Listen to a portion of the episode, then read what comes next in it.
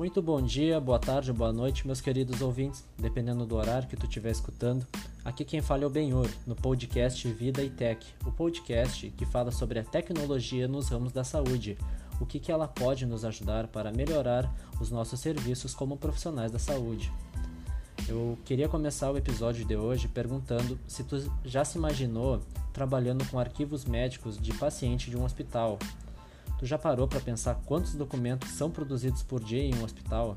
É sobre esse o tema do nosso podcast de hoje e o quanto que a tecnologia pode nos ajudar na criação desses arquivos e o quanto ela pode nos ajudar a liberar um espaço físico em nossa empresa.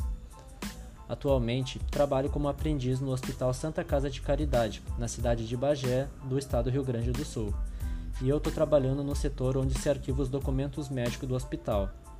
A cada ida de um hospital, um paciente gera um documento para nós.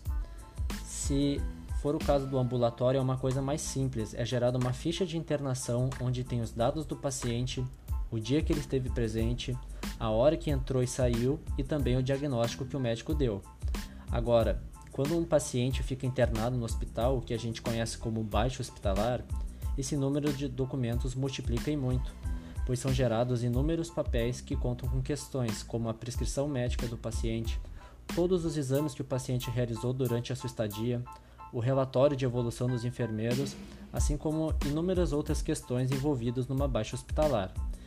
E a gente arquiva todos esses documentos numa única pasta do paciente, que a gente chama de prontuário, e esses prontuários são arquivados por ordem numérica.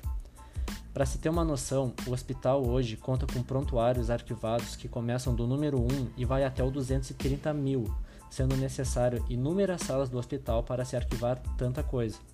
Sem o uso da tecnologia, essa é a nossa realidade. Agora, se a gente parar para pensar e se a gente pudesse passar todos esses documentos para um sistema nos computadores, nos, nos ajudaria e muito em nosso serviço. Iria liberar salas que o hospital poderia usar para fins de atendimento e também administrativos. Então, em pleno 2020, não se faz necessário ter tantos documentos físicos no hospital basta passar eles para o formato digital. Entretanto, a gente entende que, pela quantidade de documentos, a gente precisaria da ajuda de toda a equipe do setor para conseguir passar todos os arquivos, além também de contratar uma empresa de fora para implementar e ensinar sobre esse novo sistema. Nós, trabalhadores, sairíamos ganhando e o hospital também, gastaria menos papéis e ganharia mais espaço. A tecnologia está aí para nos ajudar, basta a gente se adaptar a ela.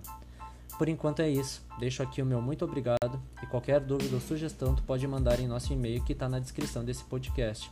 Muito obrigado e até o próximo episódio.